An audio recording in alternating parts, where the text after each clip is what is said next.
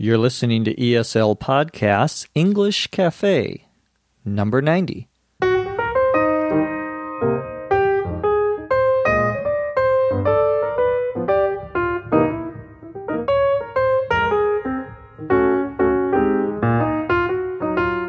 This is the English Cafe, episode 90. I'm your host, Dr. Jeff McQuillan, coming to you from the Center for Educational Development in beautiful Los Angeles, California. On this cafe, we're going to talk about a very popular event during the summertime the County and State Fair. We'll talk about what that is and why they are so popular in many states in the U.S. We'll also talk about the person who created Spider Man, a man by the name of Stan Lee. And as always, we'll answer a few of your questions. Let's get started.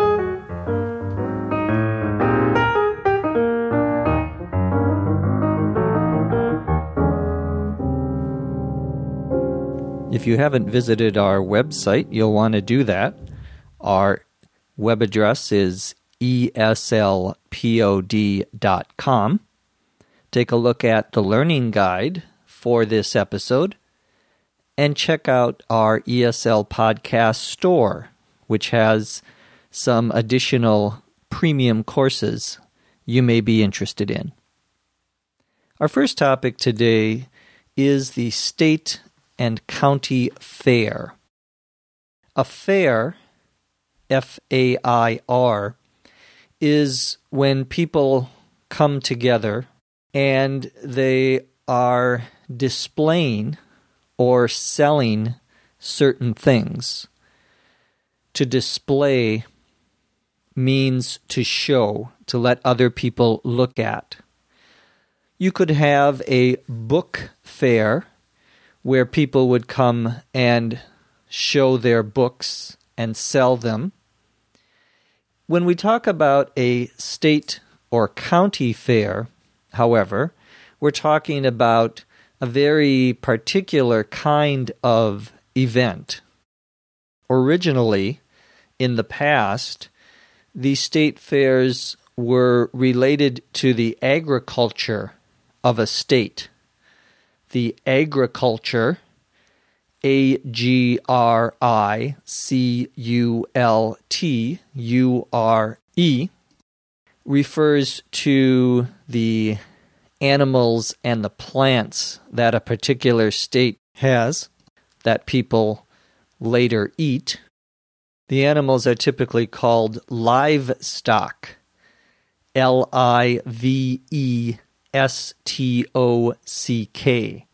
Livestock are farm animals, animals that are on a farm, such as a pig or a cow. Those would be two examples of livestock. The original state fairs were competitions.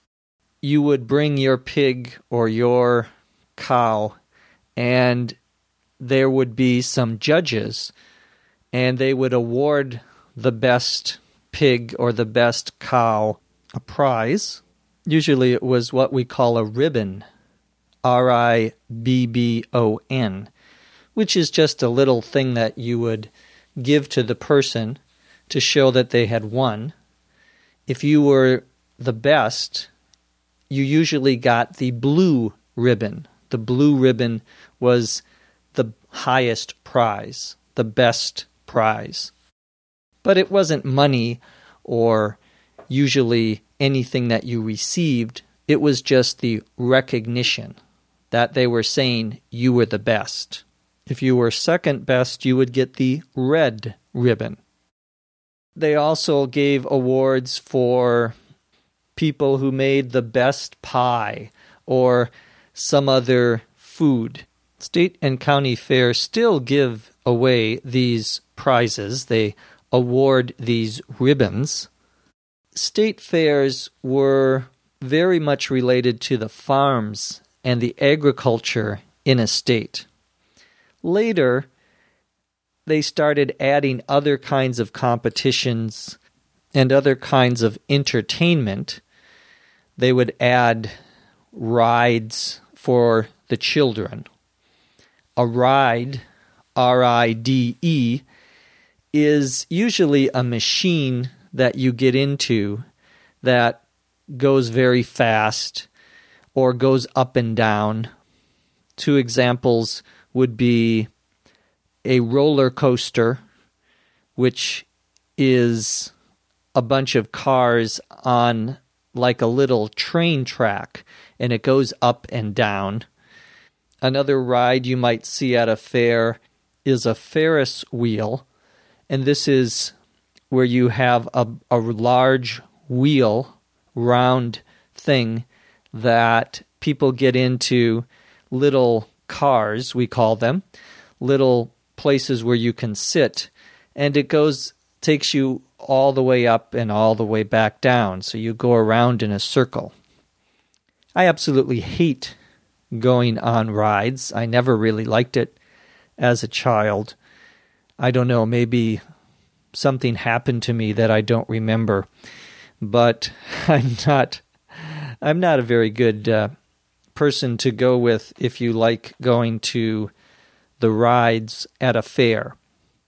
Now we have two different kinds of fairs in most US states. One is called a county fair, and the other one is the state fair. Every or almost every U.S. state is divided into smaller regions, smaller sections, and we call those counties. So, for example, I live in Los Angeles, the city of Los Angeles. Los Angeles is in Los Angeles County and there are many different counties in California. The only state that doesn't have counties has something that is really the same thing, but they use a different name. That would be the state of Louisiana, where they have parishes. But in most states, we call these counties. And there's a county fair where they have competitions for the best pig and the best horse and the best pies. And they give awards to people who win. In many cases, those winners then go to the state fair, which is the fair for the entire state. I don't know if every state has a state fair, but I think most of them probably do. The largest state fair in the United States, the one that is the longest and has the most people attending, would be the Minnesota State Fair. I am, as you may know, from Minnesota. It is the largest state fair, probably because Minnesota is a very important state for agriculture in the United States. There are many plants that are grown in Minnesota, and there are many farm animals, a lot of livestock in Minnesota as well. So the Minnesota State Fair has always been a very big event. It is the biggest in the United States. It lasts for 12 days. So it is 12 days long. It's always at the end of August. There are probably about a million and a half people, 1.5 million people, who go every year to the state fair. You have to understand that the population of Minnesota is only for the entire state about 5 million, perhaps. So when 1.5 million go to the state fair, that's a very high percentage. It's a very, very popular event.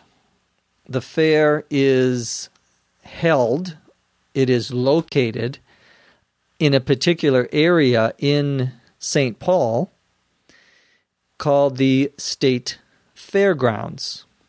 Fairgrounds, F A I R G R O U N D S, one word, are the places where you have the fair. In big states or states that have big state fairs, there's one place that you have it every year, and they have buildings and so forth. The Minnesota State Fair is one that I grew up going to when I was a child and a teenager. I would always go to the state fair. My family lived only about a mile from the state fairgrounds, so I could walk to the fair. And usually we would go two or three times to go on the rides, or for me, to watch other people go on the rides. It was always a lot of fun. There were lots of competitions. There were concerts and other kinds of entertainment. And of course, you could see the animals that won the prizes and so forth.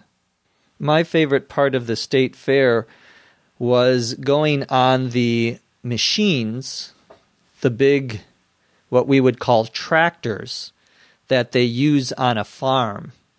A tractor, T R A C T O R, is a big machine that a farmer uses on the farm. I would love going and sitting in the seat of the big tractor. That was always a very popular part of the state fair. So if you are in Minnesota at the end of August, you can go to the Minnesota State Fair. Most of the state fairs are at the end of the summer. Sometimes they're in different parts of the year, but usually it's at the end of the summer or the early part of the fall. If you ever have a chance to go to a county or state fair here in the U.S., I think you would find it very interesting. Our next topic is also very interesting, I think. It's about Stan Lee.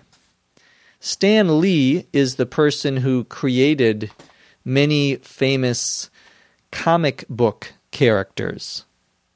A comic book is a book of drawings that has a story in it.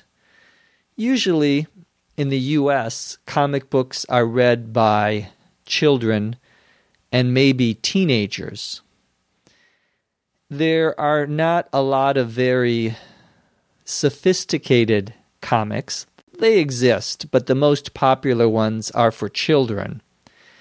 In other countries, comic books are popular with adults and children. In the US, they're much less popular with adults, although there are some adults who read comic books. The most, or one of the most famous comic book characters is the superhero Spider Man. A superhero is an imaginary character in the comic book that is very strong or has some sort of special power. Spider Man, you may know the story, is about a boy, a college student, who has special powers. He can be like a spider and he can catch people who are doing things wrong. There is a new Spider Man movie, which is now in the theaters in the United States, very popular. Well, the person who created, who started Spider Man and many other superheroes in the comic books is Stan Lee. Stan Lee was born in New York City. His actual last name was Stan Lieber, L I E B E R. but he changed it to Stan Lee. He started with a very small publishing company, what we would call a publishing house, just like the house you live in. A publishing house is a company that makes books, in this case, comic books. There were other comic book companies when Stan Lee started his Marvel Comics. That's the name of his comic book company, Marvel, M A R V E L. To marvel as a verb means to look at something and be very impressed, to say, wow, that was wonderful. I marveled at the beautiful painting. I looked at it and said it was great, it was wonderful. Marvel is the name also of Stan Lee's company, Marvel Comics. We have another word, marvelous, which means wonderful. Lee had other people who were making his comics, of course. He didn't draw them all himself.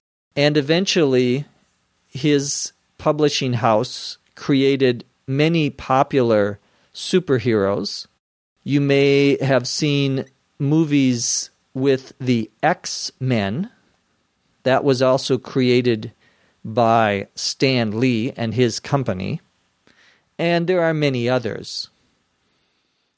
The other popular company that makes comic books in the United States, in addition to Marvel Comics, is called DC Comics.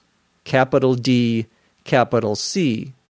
Superman, for example, is made by DC Comics. Stan Lee's superheroes, his comic book characters, are a little different from the typical characters that you will find in the other company in DC Comics. They tend to be superheroes that have problems, that have difficulties, that sometimes make jokes. So I think the Stan Lee characters are more interesting than, for example, Superman. Maybe someday I'll create a superhero for myself. We'll call it ESL Podman. Now let's answer a few of your questions.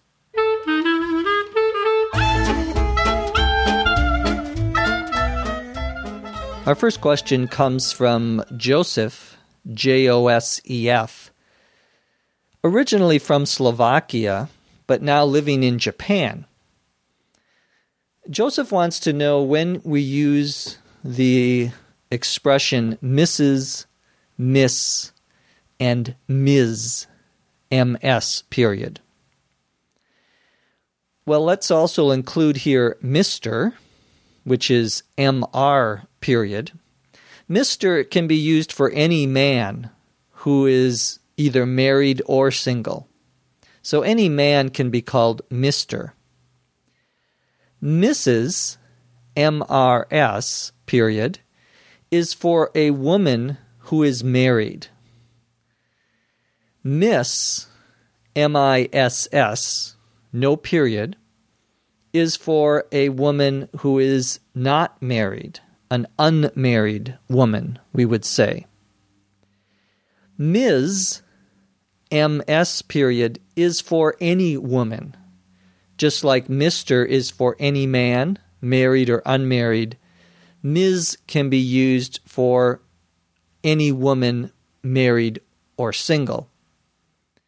Miss and Mrs. are not as popular anymore, especially in the business world. Usually you will just see Ms. But you will still read or hear the words Mrs. and Miss, especially in normal conversation or in a novel. Felipe, F E L I P E, from Brazil, wants to know what the expression love in bloom B L O O M means. The expression in bloom is used to describe a flower, such as a rose, that is open and is at its most beautiful. So when we say the flowers are in bloom, we mean they are open, you can see them. So love in bloom, or love is in bloom, means that there is a lot of romantic love in this area or in this situation. If you see many different couples walking down the street holding hands, you might say, Love is in bloom. There's a lot of romantic love here. Our final question comes from Fran Fou, F R A N F O U, in Canada. The question has to do with the meaning of the expression in order, O R D E R, to, T O. In order to means for the purpose of doing something. When you have a certain objective, something that you want to happen, we use this expression in order to.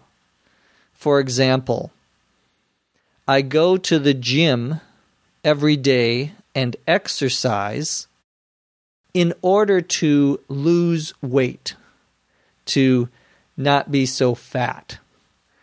I do it in order to lose weight. That's the reason I'm doing it. Sometimes you will just hear people say to instead of in order to. Why do I go to the gym? I go to the gym to lose weight. I could also say in order to lose weight. It means the same thing here. In order to ask a question, you can email us. Our email address is eslpod at eslpod.com. Remember to send that to my new superhero, ESL Podman. From Los Angeles, California, I'm Jeff McQuillan. Thanks for listening. We'll see you next time on The English Cafe. ESL Podcast English Cafe is written and produced by Dr. Jeff McQuillan and Dr. Lucy Tse. This podcast is copyright 2007 by the Center for Educational Development.